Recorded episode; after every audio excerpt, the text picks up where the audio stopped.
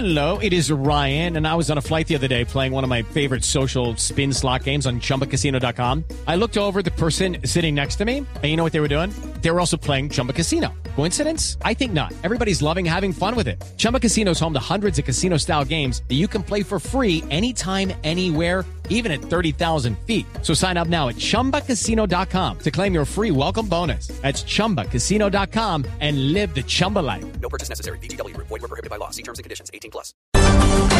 12 del día en punto. Muy buenas tardes. Aquí están las noticias de Colombia y el mundo en Blue Radio. Arrancamos con una muy buena noticia en esta jornada de domingo. El deporte, el ciclismo, más específicamente portador de buenas noticias desde el día de ayer, cuando Esteban Chávez pues ganó la etapa del Giro de Italia. Hoy ya es segundo de la clasificación general después de una cronoescalada excelente, una muy buena labor del bogotano que está mm, destellando allí en Italia. Los detalles de lo que ha pasado hoy en la jornada del Giro los tiene JJ Osorio. Buenas tardes.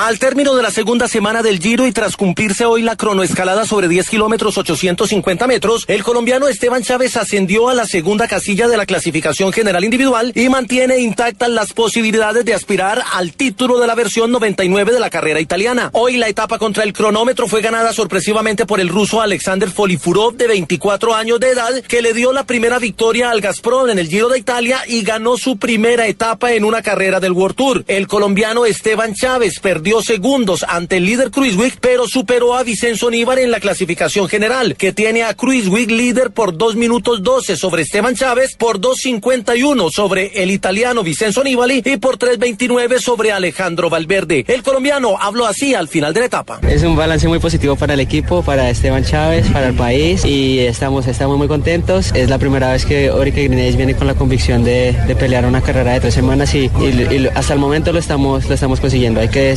tener los pies en la tierra. A falta de una semana para terminar el Giro y todavía con tres etapas de alta montaña por disputarse, las diferencias no son abismales. Tampoco los favoritos han demostrado absoluta superioridad. Eso sí, el holandés Kruijswijk se ve sólido en la primera posición. El Giro de Italia con John Jaime Osorio en Blue Radio. Gracias, JJ. Continúa las buenas noticias del deporte, porque Caterina Ibargüen acaba de ganar la segunda válida de la Liga de Diamante y Josimar Calvo ganó también medalla en la Copa Mundo de Gimnasia. Joana Quintero, buenas tardes.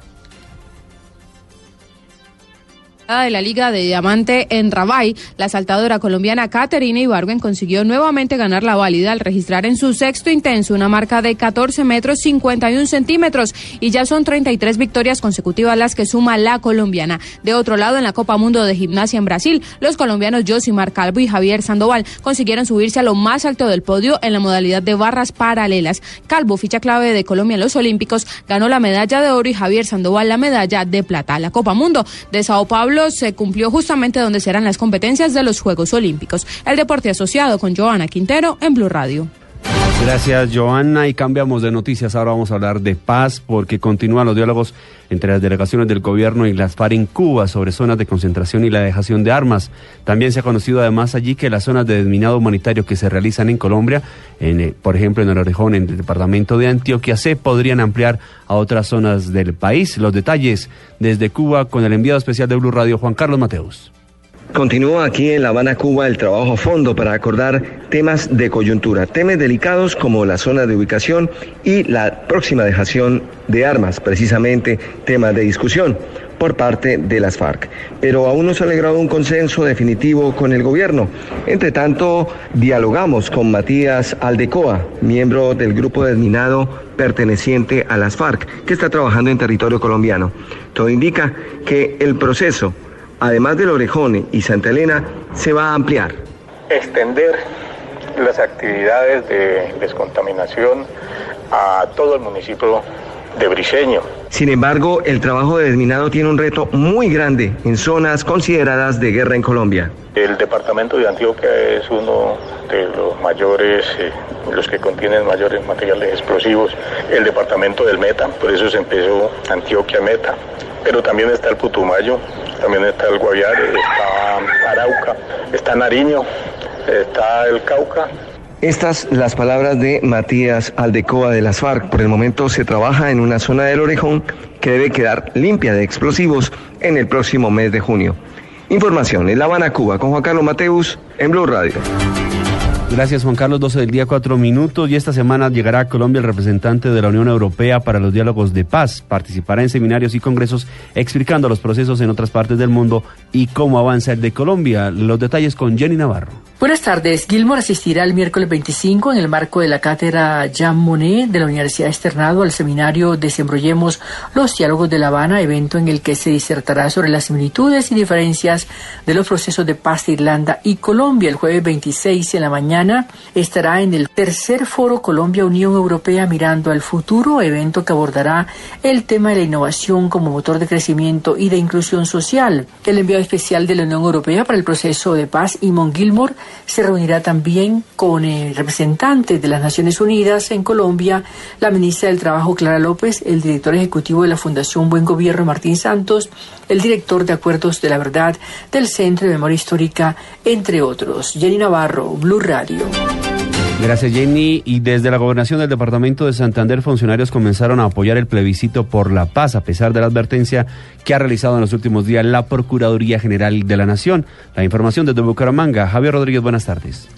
Oscar, buenas tardes. Pues a través del secretario del Interior, Manuel Sorzano, la gobernación de Santander anunció que apoyará el proceso del plebiscito por la paz, a pesar de los anuncios de la Procuraduría General de la Nación sobre supuestas investigaciones contra funcionarios por considerar que este apoyo puede ser una participación en política.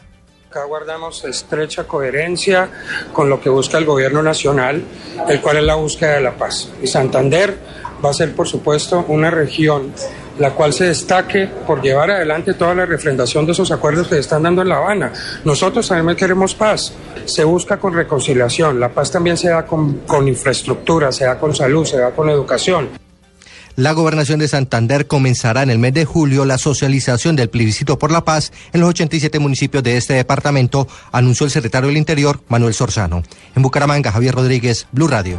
Gracias Javier y se ha conocido en el día de hoy que Colombia podría venderle bombas a países del Medio Oriente. La fábrica de los artefactos ubicada en el departamento de Boyacá ya ha recibido delegados de los Emiratos Árabes Unidos y Arabia Saudita, según una publicación conocida hoy del diario El Espectador. Y pues ya hay reacciones a esta información. Como contradictorio calificaron expertos en conflicto armado esta decisión por parte de Indumil a propósito de que Colombia busca poner fin a un conflicto de más de 60 años, pero busca también mantener los otros en otras partes del mundo. Los detalles los trae María Camila Roa. Buenas tardes. A propósito del anuncio de la venta de bombas por parte de Indumil a países de Oriente Medio, Alejo Vargas, director del Grupo de Investigación en Seguridad y Defensa de la Universidad Nacional, aseguró que aunque Indumil funciona en la lógica del mercado que implica conseguir clientes y vender al mejor precio, este tipo de ventas estimulan y propician a que se mantengan los conflictos en otras regiones del mundo. Evidentemente hay una, dimensión adicional que tendrían que considerar porque el tema es el mensaje ético que se envía, ¿no? Aquí estamos acercándonos al final del conflicto armado, pero al mismo tiempo estamos siendo parte de la, industria de la guerra. Ahora, eso no quiere decir Colombia es el único país que tiene eso. La gran mayoría de países, empezando por Estados Unidos en primer lugar, que es el que más vende, países europeos, asiáticos, etcétera, Brasil. Vargas hizo una invitación al análisis, afirmando que si bien estas ventas representarían grandes ingresos para Indumil, el mensaje de fondo, según Vargas, que enviaría al gobierno no es precisamente el de la paz. María Camila Roa, Blue Radio. Gracias, María Camila. 12 del día, 8 minutos. De otro lado, la Policía Nacional dio un nuevo golpe a las finanzas del clan Usuga, incautándoles mil millones de pesos en el departamento del Cauca. Se investiga por parte de las autoridades quiénes iban a ser los receptores de ese dinero. La información con Sebastián Vargas. Oscar, el dinero iba empacado en una camioneta de alta gama e iba a ser destinado para el pago de la nómina del clan Usuga en ese departamento. El coronel Ricardo Alarcón, subdirector de antinarcóticos de la policía, entregó más detalles de la operación. La Policía Nacional continúa golpeando las finanzas del clan Usuga en los últimos 20 días. Han desarrollado cuatro operaciones que han dejado como resultado la incautación de 2.500 millones de pesos. El último caso trata de una incautación de mil millones de pesos que iban eh, transportados en un vehículo de alta gama, iban empacados al vacío y muy bien eh, disimulados en la estructura de este vehículo. Eh, el dinero era transportado por un par de hermanos oriundos del departamento del Cauca. Las otras incautaciones de dinero que se le han hecho al clan Usuga en los últimos 20 días habían sido en los departamentos de Antioquia y Córdoba. Sebastián Vargas, Blue Radio.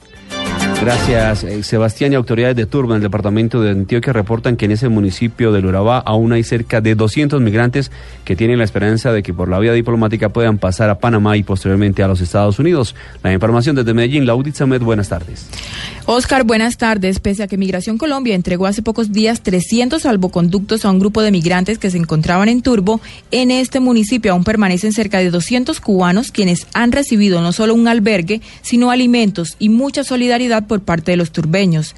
Así lo informó el secretario de Gobierno de Turbo, Emelides Muñoz, quien agregó que los migrantes deportados, muchos haitianos y asiáticos, tratan de salir de Colombia por sus propios medios y enfrentan la selva del Darién para pasar a Panamá. Sin embargo, los cubanos tienen la esperanza de que el tema se resuelva por vía diplomática. Ellos tienen claridad absoluta de cuál es la travesía que tienen que hacer. Como saben eso, entonces se están acumulando en Turbo esperando alguna decisión del orden nacional y por supuesto de conversaciones eh, entre, entre Colombia y Panamá para que de alguna manera se encuentre una solución para seguir su tránsito que no sea enfrentando la selva. Por otro lado, la Fiscalía informó que impuso medida de aseguramiento contra Cristian David Cuesta Beltrán, alias Humita, de 19 años de edad y presunto cabecilla, y presunto de la banda Los Califa, que, que delinque en esta zona del Urabá y que se dedica al tráfico de migrantes. En Medellín, Laudit Saumet, Blue Radio. Gracias, Laudit. 12 del día, 11 minutos. Un menor de edad falleció en el lugar de los hechos en un accidente que se presentó en las últimas horas en el departamento del Huila y 51 personas resultaron lesionadas. El accidente de un bus escalera en el puente paso del colegio al occidente del departamento y que transportaba en su mayoría a menores entre 9 y 15 años. Los detalles desde Neiva, Silvia Artunduaga. Una falla mecánica sumada al exceso de velocidad serían las causas del fatal accidente que provocaron que el conductor perdiera el control del bus escalera que transportaba un total de 51 personas, en su gran mayoría niños, pertenecientes a una escuela de fútbol del municipio de Gigante. Coronel Oscar Pinzón, comandante del Departamento de Policía. Bueno, reporte que nos da ya nuestras unidades de carretera, fueron 51 personas que fueron atendidas, entre ellos 26 menores. Primer reporte es que se puede haber presentado una falla mecánica. El gerente general de la cooperativa Cofi San Marco Antonio Fonseca, en diálogo con Blue Radio, indicó que están haciendo acompañamiento a la familia del menor que lamentablemente falleció. La cooperativa pues se ha hecho cargo de todos los gastos que conlleva en este momento pues la familia del niño fallecido y estamos eh, haciendo el acompañamiento de, de familia de, de, los demás niños que han resultado heridos. De los heridos, seis personas tienen pronóstico reservado y se encuentran recibiendo atención médica en centros asistenciales de la capital Opita. En Neiva, Silvia Lorena Artunduaga, Blue Radio. Gracias, Silvia. 12 del día, 12 minutos. Y la policía en la ciudad de Cali confirmó la muerte violenta de seis personas en la noche del sábado. Tres de ellas en el sur de la ciudad en menos de dos horas. La información desde Cali, Carlos Aponte. Buenas tardes. Buenas tardes, Oscar. Seis casos de homicidio se presentaron en las últimas horas en Cali. Tres de ellos ocurrieron en el sur de la ciudad, de acuerdo con el coronel Javier Martín, comandante de la Policía Metropolitana. Estos asesinatos que alteraron el orden público son materia de investigación. Afortunadamente nos presentan varios hechos de sangre en las últimas 24 horas, situación que adelantamos individualmente, ya que se presentan todo de manera diseminada en diferentes lugares. No tenemos ni un conductor que nos indique que podría tratarse de una oleada de homicidios relacionados con un mismo hecho. El coronel Martín indicó que llama la atención el caso del barrio El Ingenio Sur de la ciudad, donde es una mujer la que en repetidas ocasiones acciona un arma de juego en contra de dos empresarios del municipio de Puerto Tejada, acabando con la vida de Miguel López. En la modalidad de sicariato desciende una persona, de acuerdo pues a las versiones que hemos logrado recolectar en el lugar de los hechos, se trataría de una femenina que sería quien acciona las armas en contra de la humanidad de estas personas, donde lamentablemente fallece una de ellas, otro se encuentra herido. Estamos verificando, pues estas personas no residen aquí en Cali, sino en el municipio de Puerto Tejada, a ver qué podría haber llevado pues al asesinato de esta persona y la otra que resultaría. Hasta el momento no se tiene conocimiento por parte de las autoridades sobre nuevos hechos de sangre en la ciudad. Desde Cali, Carlos Andrés Aponte, Blue Radio. Gracias, Carlos. Con videos de cámaras de seguridad y otro grabado por el conductor de un vehículo, las autoridades buscan identificar a dos fleteros que armados con un arma robaron 32 millones de pesos a un ingeniero poco después de salir de un banco en la ciudad de Barranquilla. La información desde la capital del Atlántico, Diana Ospino. Buenas tardes.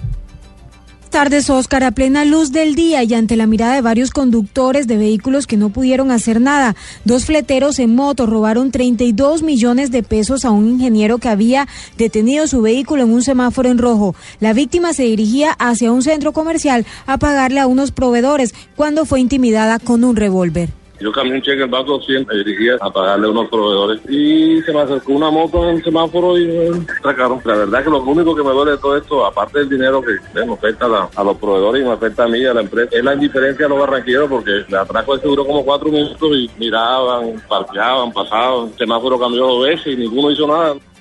Frente al caso, el coronel José Palomino, comandante operativo de la Policía Metropolitana, señala que analizan las grabaciones y que el caso ya está en manos de un fiscal y la Policía Judicial para dar con los delincuentes. En Barranquilla, Diana Ospino, Blue Radio. Gracias, Diana. 12 del día, 15 minutos y fueron capturados tres integrantes de la guerrilla del ELN en el departamento de Nariño. Los presuntos subversivos pretendían cometer atentados terroristas en esa zona del país. Los detalles desde allí con Miguel López. Como Duever Manuel Quiñones Angulo, Roger Daniel Rodríguez y Alejandro Cortés Mesa, fueron identificados los integrantes de la Comisión de Finanzas de la compañía Guerreros de Sindagua del ELN, quienes según las autoridades iban a realizar atentados en el municipio de Roberto Payano, ubicado en el pie de monte costero del departamento de Nariño. La información fue muy oportuna, se desarrolló una operación militar y como resultado se logró la captura de tres sujetos, al parecer integrantes del ELN, compañía Guerreros de logradas de mano con los cuales pretendían hacer una acción terrorista contra la fuerza pública o contra la población civil. Según el alto oficial, las acciones delincuenciales que iban a realizar estos tres sujetos serían como retaliación por el no pago de vacunas por parte de los comerciantes de la región. Desde Pasto, Miguel López Díaz, Blue Radio. Gracias, Miguel. El presidente Juan Manuel Santos asistirá hoy a una ceremonia en honor al Premio Nobel de Colombia Gabriel García Márquez en la ciudad de Cartagena. Recordemos que allí las cenizas del Premio Nobel permanecerán en el patio central del claustro de la Merced y el presidente descubrirá un busto en honor al escritor. La información con María Camila Roa. Oscar Cartagena será la última morada de Gabriel García Márquez. Las cenizas del Premio Nobel de Literatura reposarán en el patio central del claustro La Merced en Cartagena. El presidente Juan Manuel Santos y la ministra de Cultura Mariana Garcés encabezan la delegación del gobierno de Colombia que asistirá este domingo desde las 4 de la tarde al acto solemne en el claustro de La Merced. La esposa de Gabriel García Márquez y sus hijos Rodrigo y Gonzalo ofrecerán unas palabras en la ceremonia organizada por la Universidad de Cartagena Cartagena, así como las autoridades regionales y el presidente Juan Manuel Santos. Adicionalmente, los escritores Roberto Burgos Cantor y William Ospina, amigos de García Márquez, fueron invitados especiales por parte de la Universidad de Cartagena. Las cenizas permanecerán en el patio central del claustro en un monumento a Gabriel García Márquez realizado por la artista británica Katie Murray. María Camila Roa, Blue Radio. Gracias María Camila y por estos días La Guajira está registrando una sensación térmica de hasta 42 grados centígrados en esta zona del país. Ya se ha lanzado la alerta por parte del gobierno de la zona. La información con Joner Alvarado. Así es, días como hoy, según el meteorólogo José Radit Zúñiga, coordinador del sistema de alertas tempranas de La Guajira, la temperatura azota a los habitantes de este departamento, todo debido a que su sensación térmica que hoy se registra está por encima de los 40 grados centígrados. Eh, vamos a tener alta temperatura, eh, temperaturas que pueden alcanzar los 34 o 35 grados centígrados, pero además de eso, la humedad relativa va a estar por encima del 80% esa combinación de temperatura y humedad va a traer como consecuencia que la sensación térmica pueda alcanzar eh, más de 40 grados centígrados aquí en, en la ciudad de Riohacha y otras zonas eh, como Uribe y Manaure, donde también se espera que alcance la sensación térmica por encima de los 42 grados centígrados. En los meses de junio, julio y agosto, la Guajira entrará a su temporada más calurosa donde la sensación térmica podría estar por encima de los 45 grados centígrados y por eso la recomendación es a hidratarse y a protegerse la piel del sol. Desde la Guajira, Joner Alvarado, Blue Radio. Gracias, Joner. En noticias internacionales hay preocupación porque se han registrado dos sismos en América, uno en El Salvador y otro en el sur de Bolivia, 5.5 grados en la escala Richter cada uno. Pues están mirando la coincidencia que se ha presentado de los sismos en esta madrugada y en esta mañana de domingo. Esta y otras noticias del mundo con Sebastián Vargas. Dos temblores fuertes se han sentido el día de hoy en territorio americano, los dos con idéntica intensidad en la escala de Richter 5.5 grados, el primero de ellos en la provincia de Tarija, al sur de Bolivia, muy cerca a la frontera con Argentina y a una profundidad de 19 kilómetros. El otro en territorio salvadoreño, en el Océano Pacífico, muy cerca a la costa de la ciudad de Ahuachapán, a 38 kilómetros de profundidad. Por el momento, ninguno de los dos ha registrado víctimas mortales. Y ahora pasamos a territorio asiático porque el gobierno afgano ha confirmado la muerte del Mullah Mansur, líder de los talibanes en ese país, tras un ataque con drones por parte del ejército de los Estados Unidos en territorio pakistaní. Por supuesto, este país ya ha tildado de violación a su soberanía el ataque del ejército norteamericano. Y cerramos en Brasil, donde el ministro de Planeación, Romero Yuca, ha desistido de la posibilidad de que en un futuro cercano ese país tenga que aumentar los impuestos a sus habitantes para confrontar la difícil situación económica por la que atraviesan. Sebastián Vargas, Blue Radio. Gracias, Sebastián. Cerramos con la jornada deportiva hoy del fútbol colombiano que podría tener un nuevo líder en la tabla de posiciones que parcialmente tiene a Millonarios en la punta del campeonato. Los detalles, Joana Quintero. Así es, Oscar. La jornada comenzará a las 3 y 15 de la tarde en el juego que disputarán Boyacá, Chico y Medellín. A las 5 con transmisión de Blue Radio, Santa Fe visita al Nacional en el Atanasio Girardot. A las 5 y 30 de la, de la tarde, Once Caldas recibe a Patriotas. Y finalmente a las 7 y 30 de la noche, el Bucaramanga jugará con la equidad. Parcialmente el líder del fútbol colombiano es Millonarios, que tiene 37 puntos. Segundo aparece el Medellín con 36. Tercero Junior también con 36 unidades. Cuarto Río Negro Águilas con 34. El Atlético Nacional es quinto con 33 puntos, sexto Santa Fe con 31, séptimo el Cortuluá con 30 y octavo parcialmente el Deportivo Cali con 29 unidades. El fútbol colombiano con Joana Quintero en Blue Radio. Gracias, Joana. Ampliación de estas noticias en blurradio.com. Continúen con Se dice de mí. CIESA, la casa desarrolladora de software para empresas líder en Colombia, presenta la hora en Blue Radio. En Colombia, 12 del día, 21 minutos.